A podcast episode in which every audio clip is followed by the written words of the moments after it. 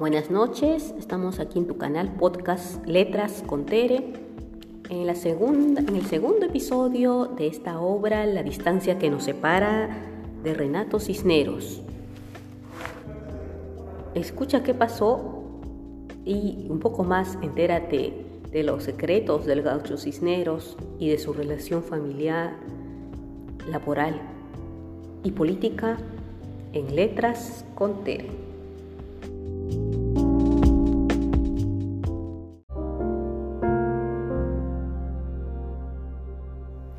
Tampoco mis, mis hermanos mayores, hijos de su primer matrimonio con Lucila Mendiola, pasaron por el cepo de su autoridad cuando fueron chicos. El caso de ellos es distinto. El padre que les tocó era un capitán del ejército de treinta y pico de años que fue progresivamente ascendiendo a mayor, teniente coronel y coronel. Era un militar cuyo uniforme adquiría año a año nuevos distintivos. Vivía de su salario un gaucho que no se parecía al gaucho que yo tuve como padre. Un hombre ya en sus cincuentas, cuajado, duro, difícil de penetrar. Un hombre sin ambajes que no solo estaba en el pico de su carrera, sino vivía convencido de llevar más pantalones de cualquiera. No es lo mismo ser criado por un teniente coronel que por un general de división. Es igual tener por padre a un oficial subordinado que a un ministro de Estado con claras ambiciones políticas. El padre de mis hermanos mayores no fue mi padre. Se llamaba igual solamente, pero aun cuando el joven teniente general Cisneros, teniente coronel Cisneros Vizcarra, hubiese sido con Melania Estrella y Fermín todo lo severo y aplastante que fue conmigo, no podría haberse ganado su respeto y si lo ganó, acabó perdiéndolo por completo el día que se fue de su casa, el chalet 69 de la villa de Chorrillos. Los hijos tenían 16, 17 y 13 años. ¿Cómo haces a esa edad o a cualquier edad para respetar a un padre que se marcha al lado de otra mujer con la que más tarde, no tan tarde, construirá otra familia? ¿Cómo haces para respetar a, a esa otra familia que te ha sido impuesta? ¿Cómo tenían entender mis hermanos mayores ese comportamiento, sino como una pantomima moral que de pronto quedaba desmantelada con los hechos? Quizás pienso ahora la obsesión de mi padre por formar mi carácter, profiriendo gritos tan estruendosos que obligaban a veces a mi madre a espetarle cosas como la casa no es tu cuartel o mi hijo no es tu cachaco, esa obsesión. Digo, quizás nacía la necesidad de probarse a sí mismo y probar que podía poner margen siquiera a alguno de sus seis hijos. Podía esperar, inspirar respeto en alguno de los más chicos, después de fracasar con los más grandes. Yo fui el hijo varón que sacó el boleto ganador en esa discutible lotería. Y aunque mi padre consiguió a la larga que lo respetara o le temiera, su necesidad de dominar agrietó nuestro vínculo mi reacción ante eso no fue más inteligente tampoco. Me volví poco comunicativo, huraño, e hice que mi familia pagara los platos rotos de mi insignificancia. En cuanto a mi padre, mi manera tonta de castigarlo era robándome sus gorras militares de campaña. Y fue por esa época que me dio por escribirle a mi padre cartas llenas de preguntas furiosas que quedarían sin respuesta en un cajón.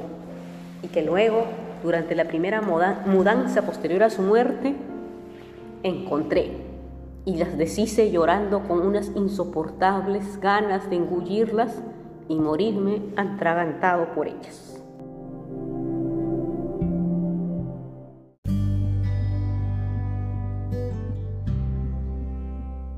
Cuando era cadete, mi padre sufrió un accidente a caballo. Luego de forzar una maniobra, resbaló de la montura.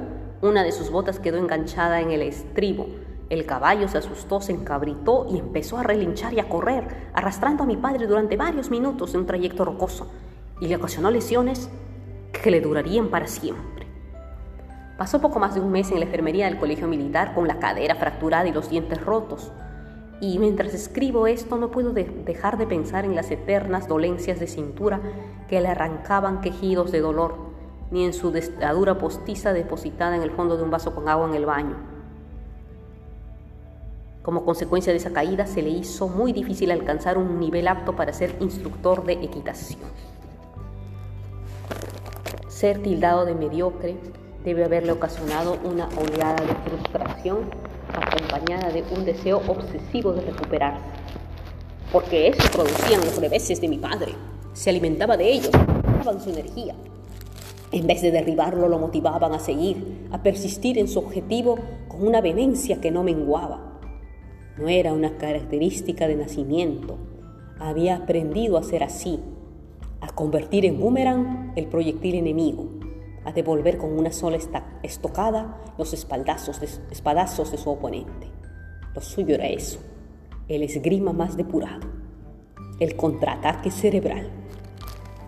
Los caballos le dieron esa elegancia brutal para salir airoso, ese aire como de permanente reflexión callada. Los hombres de caballería estamos habituados a salvar la monotonía, y como tenemos algo de aventura en la sangre, vivimos llenos de evocaciones. Para cada dolor hay en nosotros un resto de alegría. Para cada rencor, cordialidad. Para cada deslealdad, afecto, el, aquel caballo evita que te confundas en la masa insensata de gente que se mueve en torno a ti. Así hablaba mi padre sobre los jinetes. Así lo dijo en una revista. Y a pesar de que adoraba a los caballos, nunca se interesó en enseñarnos a sus hijos a montar con regularidad. Solo mi hermana Valentina a sus espaldas, con la complicidad de mi madre, aprendió a cabalgar en serio, que acabó participando en concursos de salto de obstáculos de hasta un metro de altura cuando mi padre se enteró, se puso furioso. Tal vez no quería acordarse de que él había hecho lo mismo con su padre cuando era niño. Engañarlo con ayuda de su madre para tomar clases de ballet. Al final se resignó a la idea de que Valentina fuera amazona. Incluso la acompañó y alentó en los torneos en el picadero del Club Hípico Militar o del Club de Huachipa. Una vez él mismo se acercó al podio de ganadores para entregarle el gallardete del primer premio de una prueba de debutantes. Ese día sin saberlo, los dos,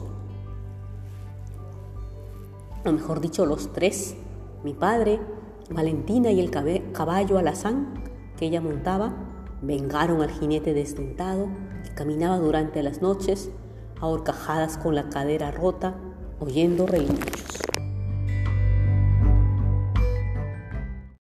¿Y qué tal les pareció?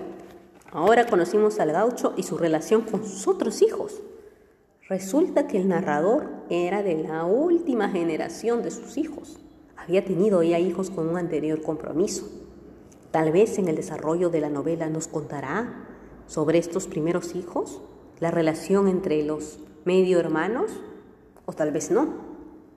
Síguenos en Letras con Tere y entérate qué sucederá con el gaucho Cisneros, con sus hijos, sus esposas sus secretos.